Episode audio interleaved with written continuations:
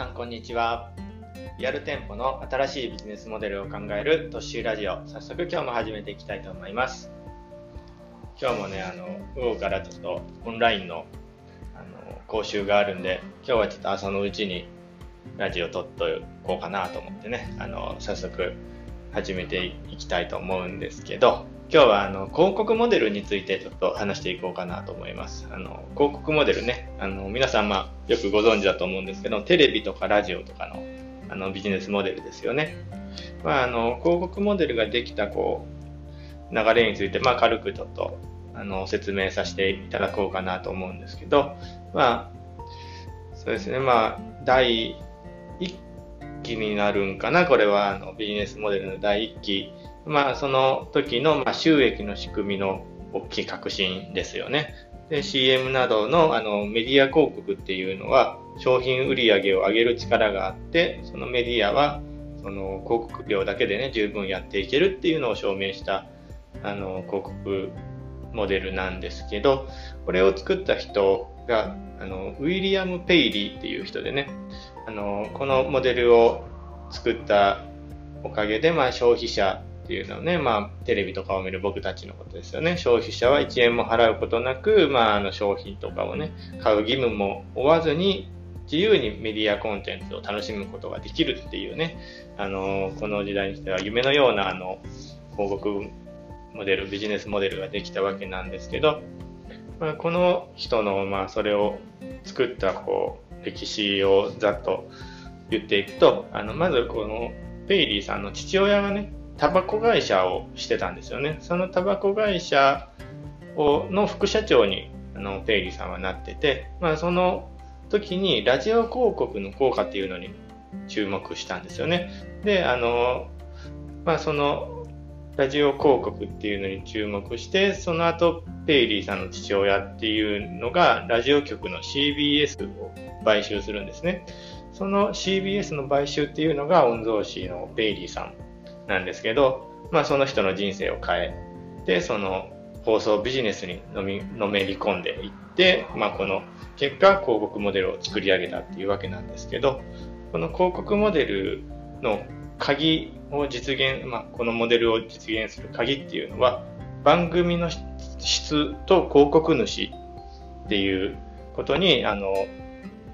まあ最初からま見抜いてたというかねその将来性っていうのをここが大事だっていうのを感じてたわけなんですね。でそこをま改善するっていう感じなんですけど、まあ、今その当時のねラジオ局っていうのは、まあ、いわゆる地方新聞みたいなような存在だったんですね。だから大手の広告主には魅力がなかったわけなんです。そこをま変えと変えようとペイリーさんは動いたわけなんですけど、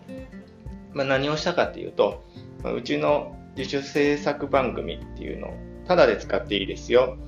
その代わりに広告主がついてるスポンサー番組は一定の時間に流してくださいねっていうのをラジオ局に持ちかけて、まあ、その条件に地方ラジオ局っていうのが飛びついて、どんどん加盟局が増えていって、最終的にはま全国ベースの広告収入を得ることに成功したんですね。まあ、あのまあ、その後、まあ、このラジオ広告枠っていうのは、あのまあ、通常それまでは30分とか1時間60分刻みだったんですけど、まあ、ペイリーさんは広告主のニーズっていうのを読み解いて5分から10分とかあのあ5分から15分かとかあの20分刻みとかっていう細かいあの時間の刻みでも売るようになったんですね。まあ、その後にあのテレビの時代になってそれが30秒とか10秒刻みとかで売れるようになったっていう感じなんですけど、まあ、あの、まあ、それによって、まあ、広告を出すハードルが下がりますよね。30分、60分刻みだったら、莫大なこう広告料がかかるところが、まあ、5分とかで出せるんだったら安い広告料であの宣伝ができるということで、スポンサーがこうどっと増えて、あのもっと利益がどんどんどんどんあのこう収益が上がっていったっていう感じですよね。まあ、ざっとこう、広告モデルっていうのを、あの、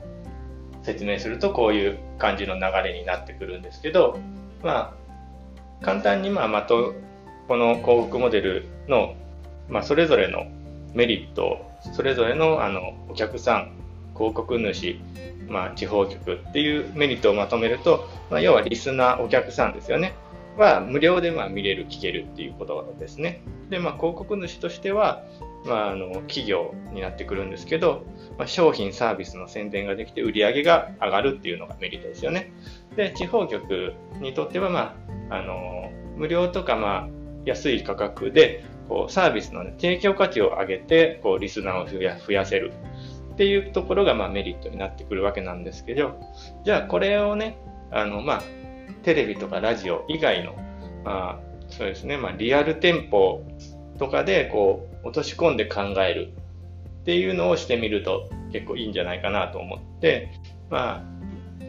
あ、そうなった時に、まあ、このリスナー無料とかね、地方局が無料であの自主版、自主制作の番組を提供するとかって無料っていうところがあると思うんですけど、ここにはまあ特にこだこだわらなくて、無料じゃなくて、まあ安価で、まあ、通常の料金より大幅に安くとか、そういうのでもまあいいんじゃないかなって思うんですよね。あのだからまあそれを踏まえて考えた時に何ができるかっていうところなんですけど、そうですね、まあ例えばなんですけど、まあ飲食店、まあカフェとかいいかもしれないですね。あのまあ、例えば、こう、カフェに広告主が、まあ、お金をカフェに払ってね、お客さんにコーヒーを無料でプレゼントするとかっていう感じのことも、まあ、広告モデルとしてこう落とし込めるかもしれないですね。例えばこのカフェっていうのが客層が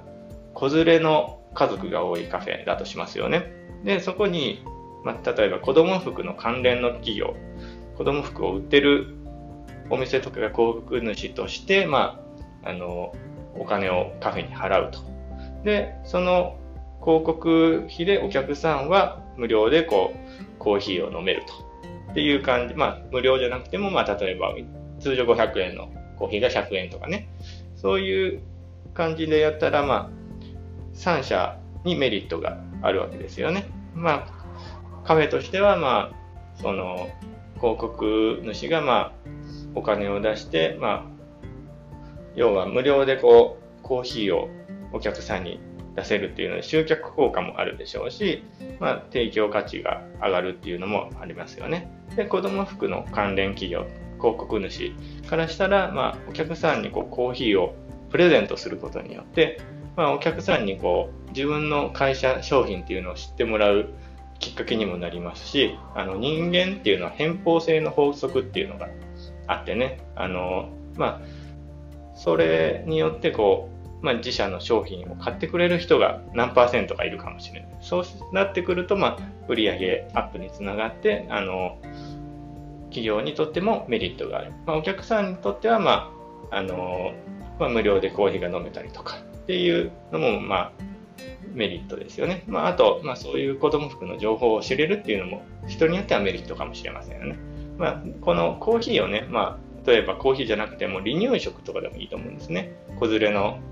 客層が多いカフェとかだったら、離乳食のを無料でプレゼントして、その広告主には、まあ、もちろん離乳食の作ってるメーカーとかがなる。そうすることで、まあ、あの離乳食を、まあ、カフェで食べれるし、まあ、それによって離乳食のこう品質を知ることができる。まあ、それによって、まあ、よかったら買ってもらえるっていう企業のメリットにもなる。まあ、そういう感じで、あの、他業種ではありますけど、まあ、今のまとめみたいになるんですけど、今あるビジネスモデルの一部を変えることで、新しいビジネスモデルになりうる。まあ、それは企業、業種、商品、サービス関係ないから、いろんな人がビジネスモデルに、あの、いろんなビジネスモデルに自分のやってることを当てはめてみようってことですね。まあ、そうすることで、まあ、できることっていうのはどんどん増えていくと思います。じゃあ今日はこの辺で終わろうと思います。じゃあね、バイバーイ。